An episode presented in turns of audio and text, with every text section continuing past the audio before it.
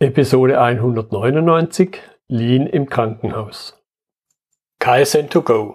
Herzlich willkommen zu dem Podcast für Lean-Interessierte, die in ihren Organisationen die kontinuierliche Verbesserung der Geschäftsprozesse und Abläufe anstreben, um Nutzen zu steigern, Ressourcenverbrauch zu reduzieren und damit Freiräume für echte Wertschöpfung zu schaffen, für mehr Erfolg durch Kunden- und Mitarbeiterzufriedenheit, höhere Produktivität durch mehr Effektivität und Effizienz an den Maschinen, im Außendienst, in den Büros bis zur Chefetage.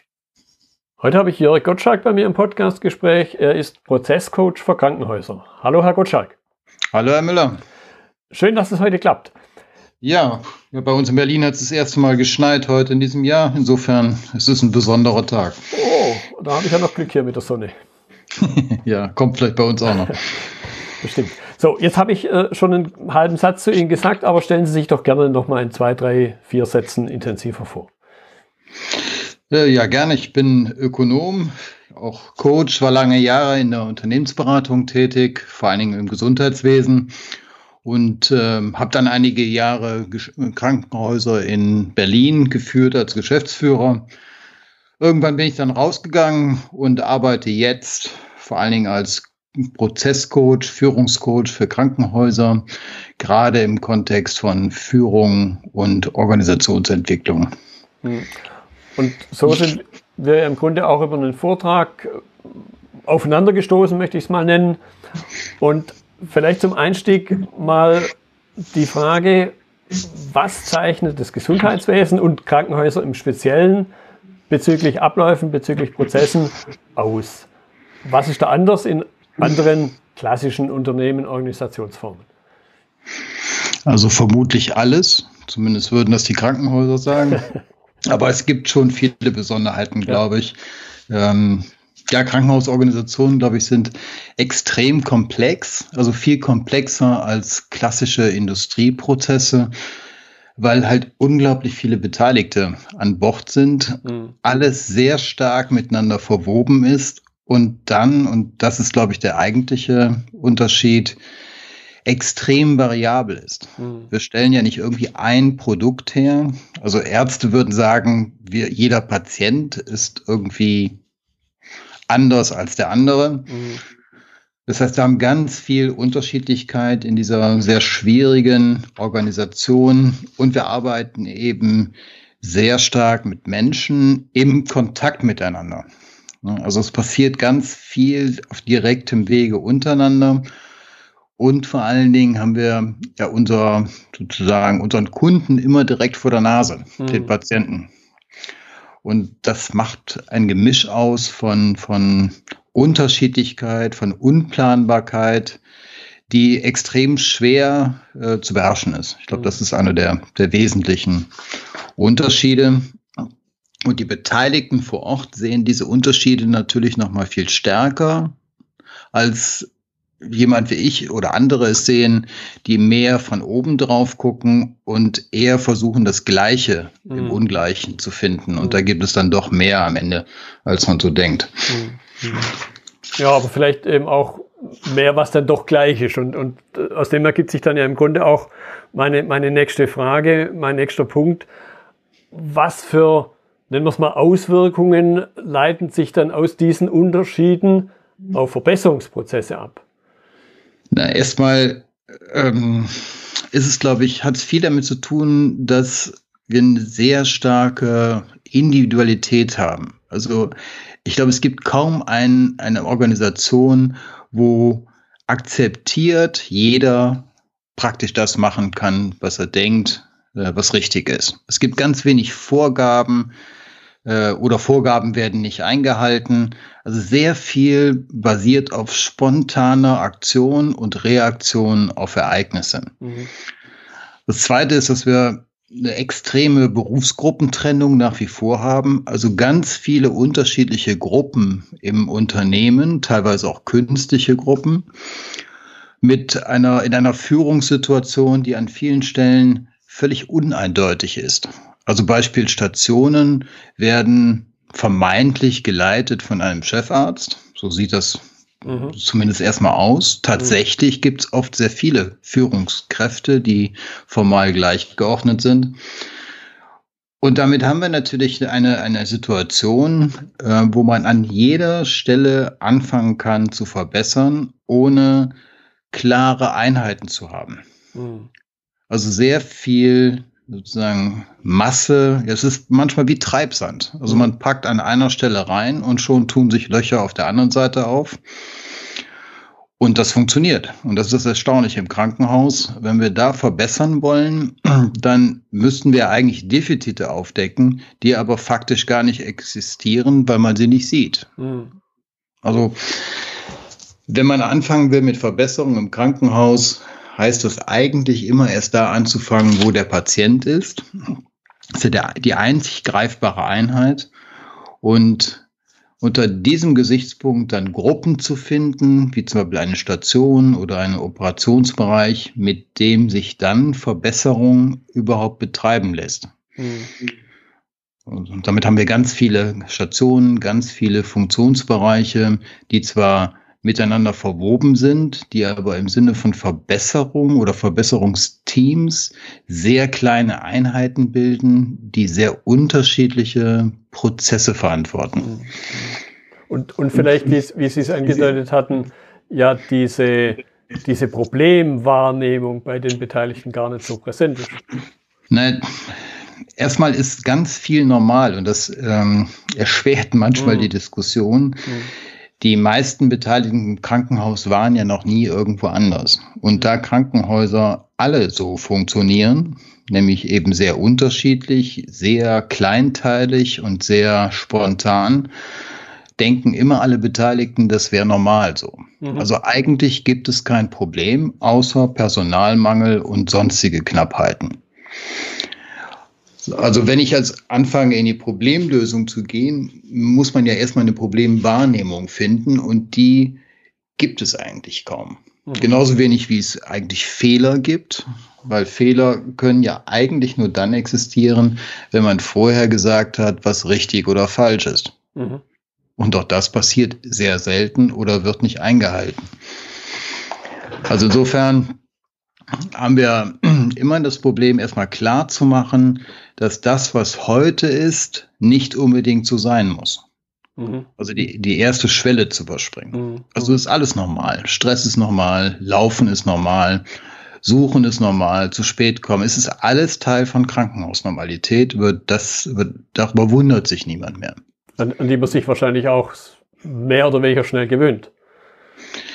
Ja, man kennt ja gar nichts anderes. Ja. Also es fehlen ja völlig die Vorbilder. Wenn man vielleicht mal ein paar Jahre in einem Industrieprozess gearbeitet hätte oder auch im Krankenhausbereich, andere Formen von Organisationen hätte kennenlernen können, dann hätte man ja irgendetwas, auf das man hinarbeiten kann, eine Fantasie. Aber am Ende funktionieren alle Krankenhäuser gleich, ob ich privat bin oder ob ich kommunal bin.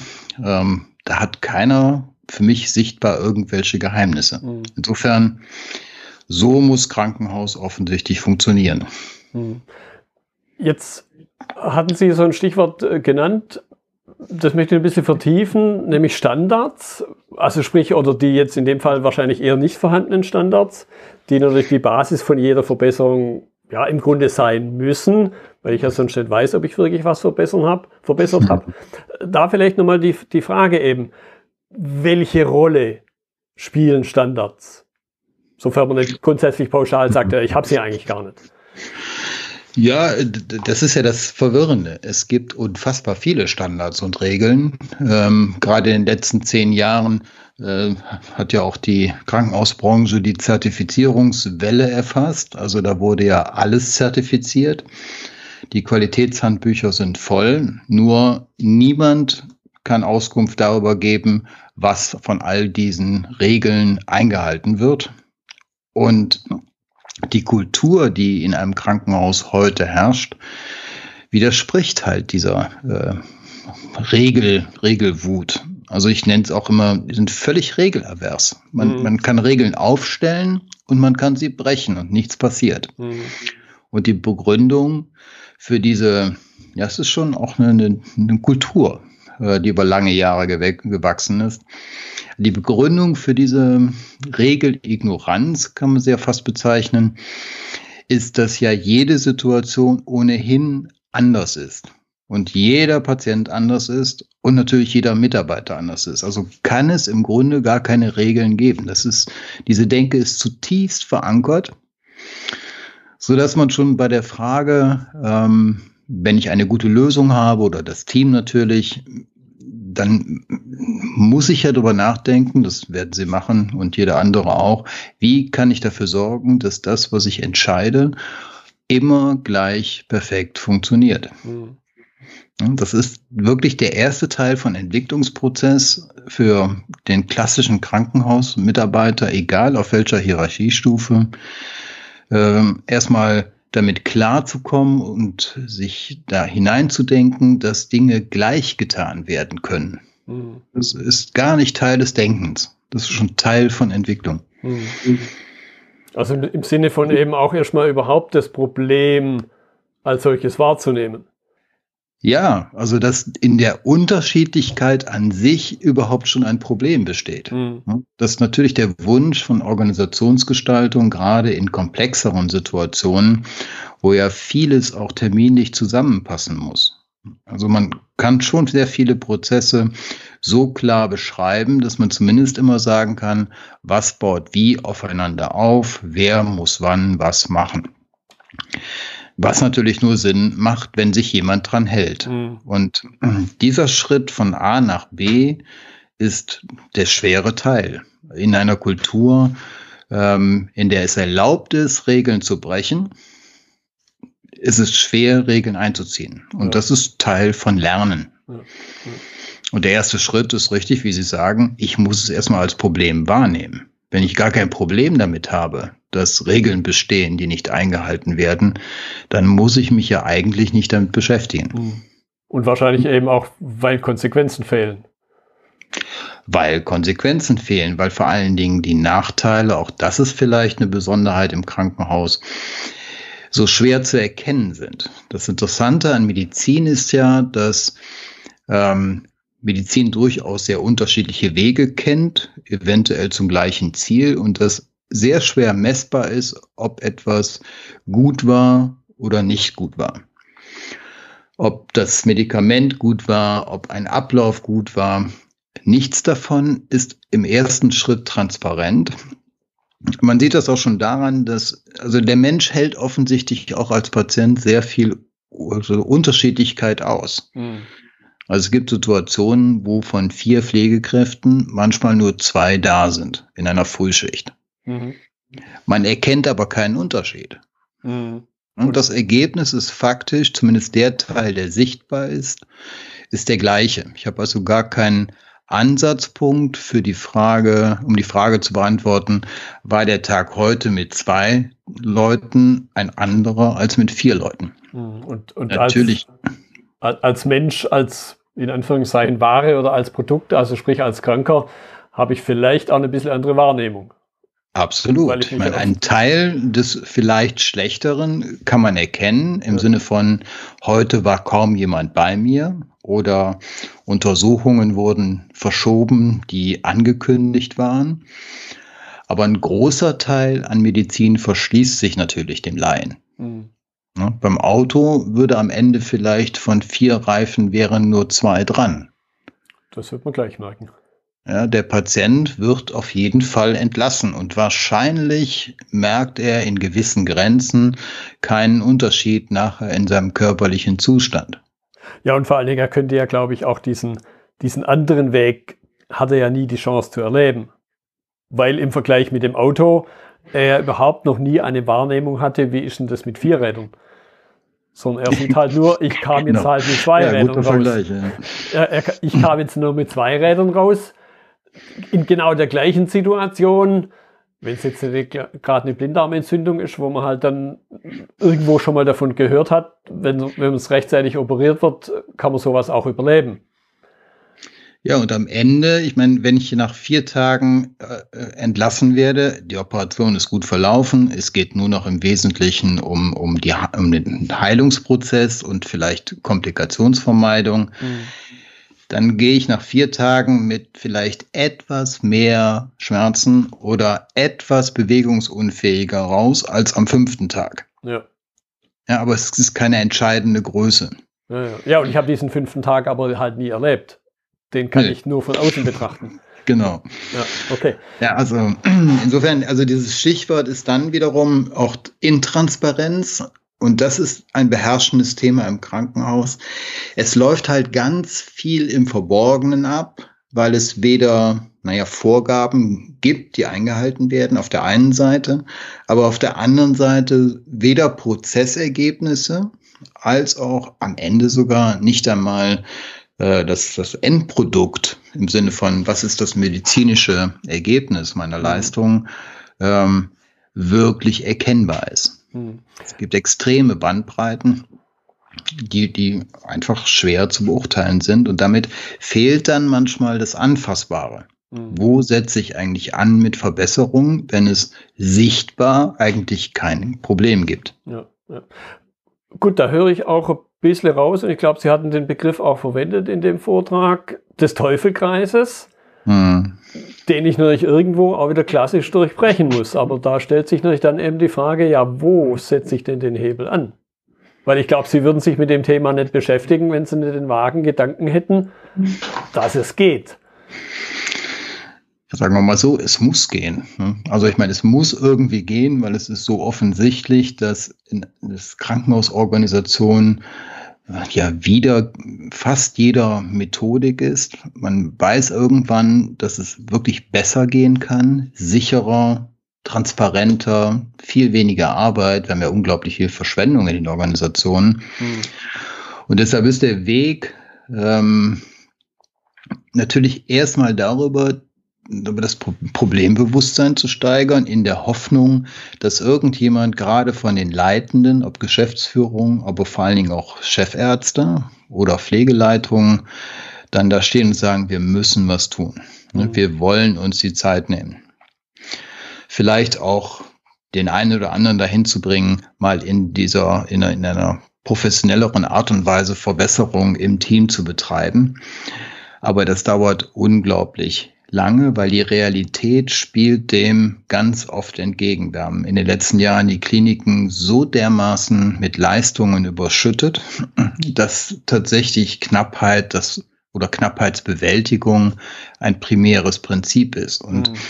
wir können halt nicht das Band anhalten und dann einfach nur am Ende sagen, dann kommt das Auto halt später raus. Und mhm. der Patient steht so unmittelbar vor einem, ne, den kann man ja nicht einfach stehen lassen. Das ja. heißt, der ganze Alltag zieht die Zeit äh, weg. Und das Ergebnis heute für mich heißt, es gibt den einen oder anderen, der es schafft, sich davon zu befreien und Zeit zu investieren, ähm, sich um Verbesserung zu kümmern. Die meisten schaffen es aber nicht. Und den einzigen Weg, den ich heute noch sehe, ist, das schlichtweg von oben zu entscheiden. Also Verbesserungssystematik, in die Organisation ja, hinein zu strukturieren mhm. und am Ende sogar anzuweisen. Hätte ich vor fünf Jahren noch nicht gedacht. Mhm. Glaube aber, dass irgendwann der Punkt gekommen ist in einer hoffnungslos überforderten Organisation, wo man einfach sagen muss, das ist jetzt eure Verbesserungsstruktur. Ähm, eine Stunde pro Woche sitzt ihr im Team zusammen, ihr trefft euch jeden Morgen zehn Minuten, also eine klare Struktur einzuziehen ja. und die auch ähm, auch sozusagen durchzusetzen und dann in diesem ganzen Treibsandgeflecht irgendwo immer mehr Pflöcke einzurammen, faktisch. Also stabile Anker zu schaffen, um die herum sich dann das Geschehen Stück für Stück verbessern kann. Mhm. Also sowas in der Richtung funktioniert. Ja. Ähm, andere Wege, die wirklich erfolgreich sind, kann ich bisher leider noch mhm. nur im Ausnahmefall erkennen. Ja. Da sehe ich jetzt aber durchaus eine ziemlich hohe Ähnlichkeit oder Vergleichbarkeit mit in Anführungszeichen normalen Organisationen. Wenn von Einzelfällen abgesehen da nicht dieser Wille von ganz oben runter da ist, ich möchte substanziell was tun und es eben nicht dem, sagen wir mal, dem Zufall, also die Verbesserung nicht dem Zufall überlassen, funktioniert es auch dort nicht. Also so Dinge wie mhm. Shopfloor Management das macht man, weil man es im Grunde A schon immer so gemacht hat und trotzdem, wenn man es dann mal verfolgt, warum macht man es denn, dann ist oft so ein Einzelimpuls. Mhm. Ja, manchmal, manchmal helfen ja auch diese einzelnen Beispiele. Das ist ja oft auch ein Weg, mit ähm, dem wir anfangen, dass wir versuchen, ein, zwei Einheiten, Abteilungen, Stationen zu finden, die dann ein gutes Beispiel setzen. Oft folgt dem tatsächlich die Frage äh, anderer, wir wollen auch. Mhm. Ne? Wir haben Vorbilder geschaffen. Aber es ist halt ein zufälliger Prozess, der manchmal funktioniert, aber meistens viel zu langsam. Und so viel Zeit haben die meisten halt mhm. nicht mehr. Ja. Ne? Gerade in der aktuellen Situation.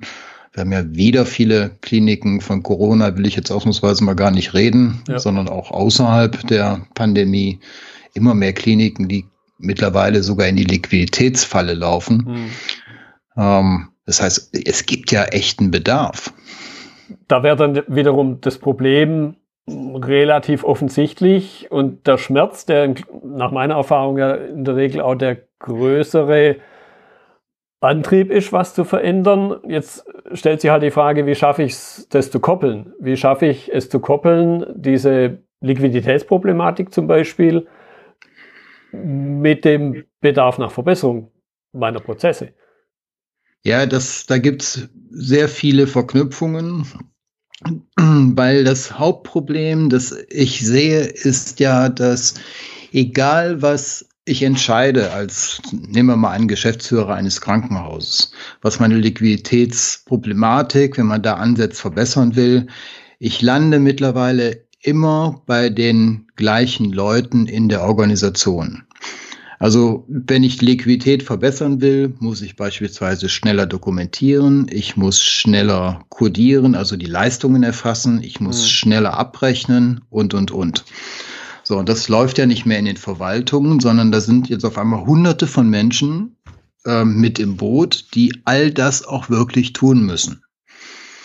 Und genau da ist ein ja, ist ein erhebliches Problem in der Krankenhausorganisation, weil dieses schnelle Umsetzen in der Fläche, das auch wirklich funktioniert, mhm. das ist nicht geübt und dafür gibt es auch keine Strukturen. Mhm. Und dann bin ich ganz schnell bei diesen teamorientierten Verbesserungsprozessen an der Basis, weil ich brauche endlich meinen Hebel zu meinen Leuten, die der, der bewirkt, dass Menschen mal das tun, was sie tun sollen und dazu auch in die Lage versetzt werden, das zu tun. Ich kann ja nicht einfach anbeißen, jetzt dokumentiert immer am Tag der Entlassung, äh, damit wir für die Kodierung und Abrechnung schnell ähm, die, die, die Grundlagen schaffen. Mhm. Ich muss die ja in die Lage versetzen. Ja. Die müssen es ja auch schaffen können. Die brauchen die Instrumente und dann, ne, da sind wir wieder beim Regelprinzip, äh, dann müssen wir dafür sorgen, dass auch jeder immer machen kann und macht. Ja. So, da bin ich mittendrin. Ähm, wir reden oft über Zeitmangel, auch real. Also vieles davon ist auch vielleicht nur subjektiv empfunden in diesem Chaos, aber es bestehen, glaube ich, an vielen Stellen extreme Engpässe mittlerweile. Das heißt, ich muss Zeit schaffen. Wie kann ich Zeit verschaffen und Tätigkeiten in die Richtung lenken, die jetzt vielleicht wichtiger sind als andere? Mhm. Auch das betrifft sofort wieder schnell mal 1000, 2000 Leute. Mhm.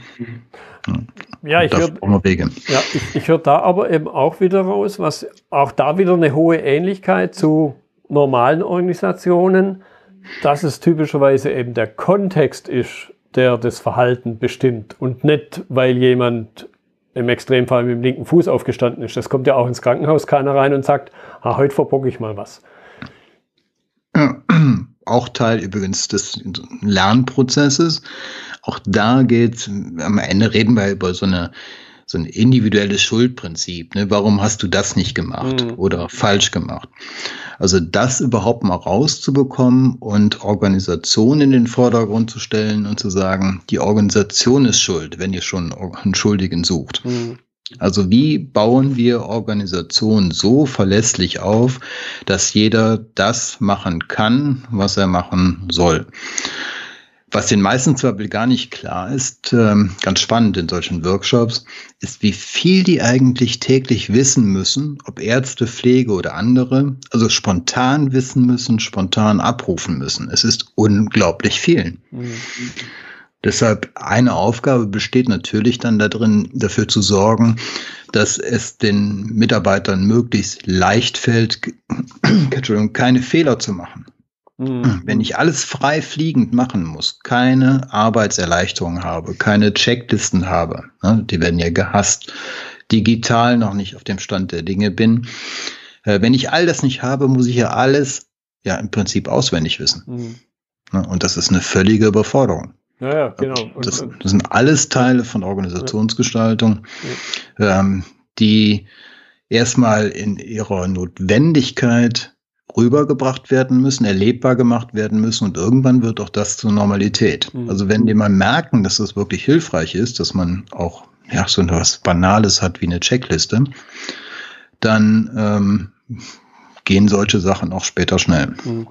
Da kommt mir jetzt gerade der Gedanke, wo Sie Checkliste gesagt haben, ist durchaus auch ein Punkt, der mir immer wieder begegnet und da kenne ich jetzt zumindest eine andere Branche, wo die Checkliste einerseits unheimlich wichtig ist, mittlerweile.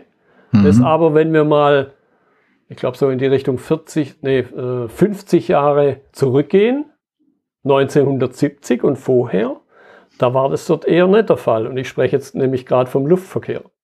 Mhm. Da, da, da, und ich hatte vor, ist es schon Jahre her, hatte ich auch mal eine Unterhaltung, wie wir zwar jetzt, mit einem, mit einem Verkehrspiloten.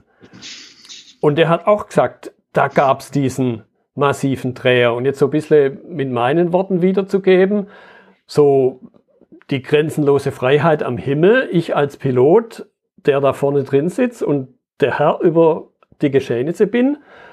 Und ich werde da den Verdacht immer nicht los, dass so ein bisschen die Checkliste auch vielleicht an meiner Ehre kratzt, weil fliegen können die Jungs ja.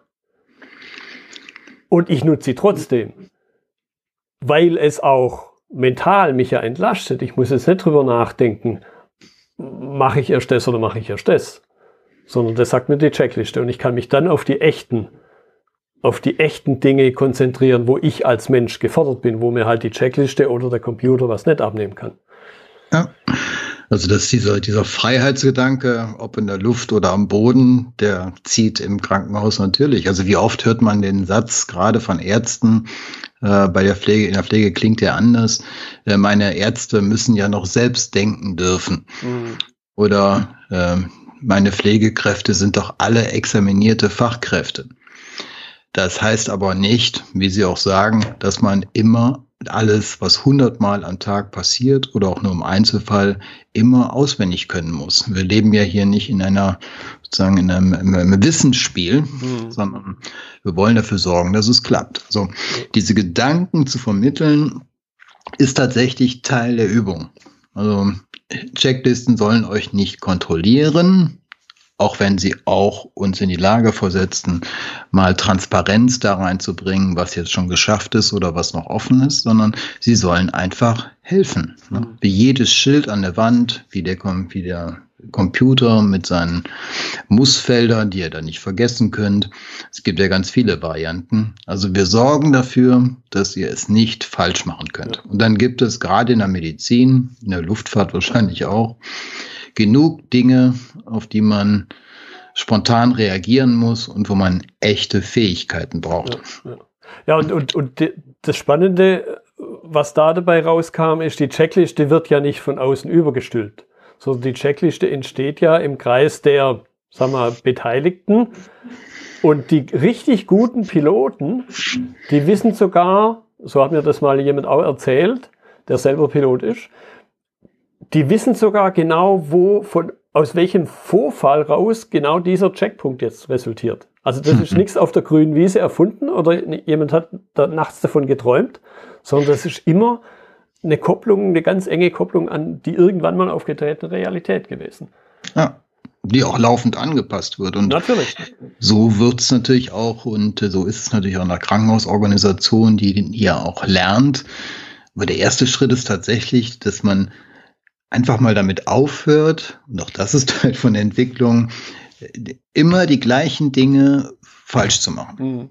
Mhm. Also diese, also es gibt so ein schönes Beispiel, Stationen äh, bereiten meistens, jedenfalls ist es so organisiert, Patienten für die Operation vor und meistens transportieren die die Patienten auch zum, äh, zum OP, mhm. also zur Operation. Und je nachdem, was es für eine Abteilung ist, gibt es vielleicht 10, 15 unterschiedliche Varianten, wie genau ein Patient vorbereitet werden muss. Mhm. So, jetzt versuchen Sie mal mit einem Pool von vielleicht 20, 30 Pflegenden dafür zu sorgen, dass immer bei der richtigen Operation die richtige Vorbereitung passiert. Mhm.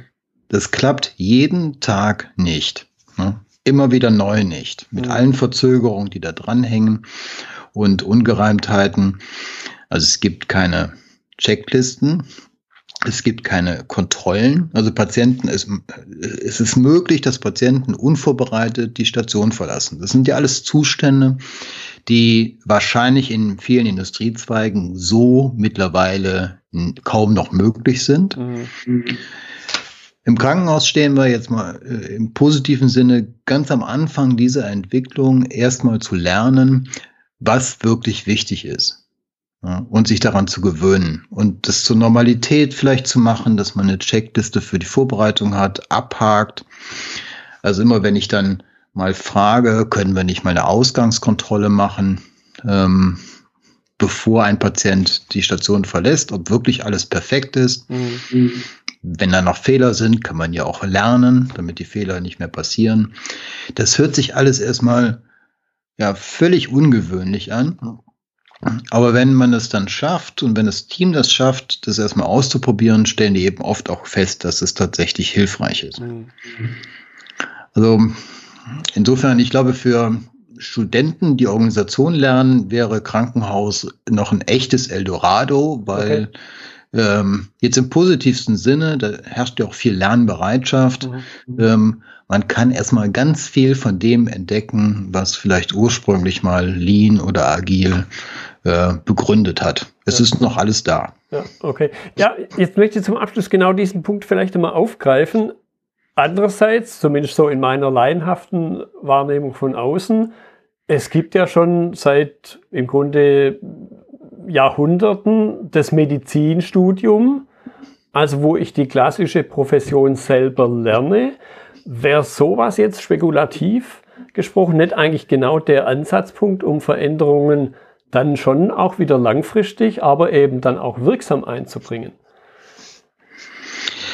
Ja, es ist eine Diskussion, die ähm, eigentlich sehr einvernehmlich geführt wird. Also die Feststellung, dass das Wissen über Organisation oder über Organisationsgestaltung nirgendwo gelehrt wird, beispielsweise. Also übrigens weder in der Pflege wirklich, aber im Medizinstudium schon mal gar nicht. Mhm. Also das Handwerk wird gelernt, natürlich, aber nicht die Form, wie es betrieben wird. Und hier gibt es ein wirkliches Defizit. Ich glaube, dass es ein echter Vorteil wäre, wenn Medizinstudenten ähm, während ihres Studiums, und da landen ja alle irgendwie mal im Krankenhaus in ihrer Ausbildung, mhm. ähm, es wirklich lernen würden, wie es geht. Mhm. Das würde viel, viel bewirken. Ähm, wenn wir es dann auch schaffen, ja, Seminarreihen, Vorlesungsreihen zu gestalten, die praktischer sind und vielleicht nicht nur die sagen wir, alten Stichwörter ähm, weiterführen, sondern sich vielleicht wirklich mal intensiv mit dem Thema Lean oder Agil auseinandersetzen. Ich glaube, das würde extrem viel bewirken. Ich merke ja jetzt schon im Einzelfall, dass ähm, ja, wenn mal Ärzte dabei waren, die sich äh, entweder zwangsweise oder auch freiwillig in diesen Verbesserungsprozessen bewegt haben und das mal verstanden haben, worum es geht, die machen es nie mehr anders. Mhm. Die, die, die können gar nicht mehr anders. Die haben zumindest den Blick dafür, was in der traditionellen Organisation komisch ist, problematisch ist. Und das ist schon mal ein guter Anfang, wenn man das Ganze erstmal auch als Problem erkennt. Ja. Ja. Also ich warte ja immer noch auf Angebote für, äh, für Gastvorlesungen und andere. Ich mache das liebend gern, aber äh, mal sehen. Ja, aber das war jetzt auch ein schöner Abschluss. das Problem am Anfang erkennen, damit beginnt aber auch alles. Deshalb, Herr Gottschalk, ich danke Ihnen für die Zeit, für einen Einblick in eine ganz andere Branche im Grunde, wo ich jetzt an, für Sie noch einen kleinen Werbeblock übernehme. Ich finde, Sie haben ein unheimlich spannendes Buch gelesen. Ich bin gerade noch äh, geschrieben. Ich bin gerade noch dabei, es zu lesen, wo man auch mhm. von außen einen Einblick bekommt, ob man natürlich dann sagt, ich mache vielleicht in Zukunft um die Krankenhäuser einen großen Bogen, ist nochmal ein anderes Thema. Oh, aber, Sie nicht. Alles gut. aber was, was ich da eben jetzt als jemand, der natürlich mit Lean grundsätzlich was am Hut hat, äh, was ich da aber eben rauslese, ist, dass es doch, so wie vorhin an der einen oder anderen Stelle erwähnt habe, dass es doch nicht zu unterschätzen viele Ähnlichkeiten auf einer gewissen Metaebene angeht, was das Thema Veränderung angeht. Mhm. Vor 30, 40 Jahren gab es auch an den Hochschulen keine Vorlesungen über Lean und Co. Was heute ein Stück weit natürlich ist. Ja, 30, 40 Jahre, das würde heißen, wir hinken 30 bis 40 Jahre zurück. Ich traue mich das ja gar nicht zu sagen. Ähm, ich glaube, die meisten wissen es. Wobei man jetzt mal für die Krankenhausszene sagen muss, wir haben in den letzten zehn Jahren extrem schnell aufgeholt, was mhm. viele, viele strukturelle und organisatorische Dinge betrifft. Es war ja viel Bewegung im System. Aber ich glaube tatsächlich, dass jetzt der Zeitpunkt kommt, sich viel enger, professioneller und anders mit Organisationen zu beschäftigen. Und das Buch, von dem Sie sprechen, Krankenhaus Melbeck, das war ja mein erster Roman, an dem ich ge mich gewagt habe. Es ist ja auch der Versuch, vielleicht einen leichteren Zugang zu diesen Themen zu schaffen. Also ein Sachbuch zu lesen mhm. ist ja manchmal doch etwas trocken. Und naja, vielleicht gelingt es ja so, diejenigen, die zumindest neugierig sind, auf einem leichteren, einfacheren, zugänglicheren Weg mit diesen Themen zu beschäftigen. Am Ende brauchen wir nur ein paar Neugierige, die bereit sind, ja. das einfach mal auszuprobieren. Ja, und ich könnte mir eben vorstellen, dass der Wert auch für jemand hoch ist, der nicht aus dem Krankenhauskontext ist, weil es gibt durchaus noch andere Branchen, wo gegenüber Lean, ich drücke es mal vorsichtig aus, nicht unerhebliche Vorbehalte sind, zum Beispiel Bauindustrie, die auch mhm. sehr alt ist und wo auch diese Erstaussage ist, ja, bei uns ist es ganz anders und jedes Haus ist anders und jedes Bauprojekt ist anders und es sind immer wieder andere Menschen und die Komplexität ist auch nicht zu unterschätzen. Und, und auch da, glaube ich, kann dann sowas, der Blick über den, über den Tellerrand in einen ganz anderen Bereich rein, Impulse geben, die man halt im eigenen Kontext gar nicht hat. Ja, es wird wahrscheinlich so sein. Also was ähm, die Vorbehalte gegen Lean im Krankenhaus gerade am Anfang ähm, waren natürlich auch sehr groß, aber irgendwann auch nur deshalb, weil die natürlich sofort Fließbänder vor Augen hatten. Mhm. Und der erste Satz, der immer kam in irgendwelchen Workshops, war immer, ja, wir bauen doch keine Autos. Ja. Und wenn es gelingt, und das ist mir auch erst später so gekommen, dass Fließbänder ähm, eine, eine Lösung sind für Automobilbau, aber nicht für Krankenhäuser, dass es um die Grundlagen geht, um die, mhm. um die Prinzipien geht, ja. um die Art und Weise, wie wir verbessern, aber nicht, dass wir am Ende alle ein, ein Fließband haben. Ja.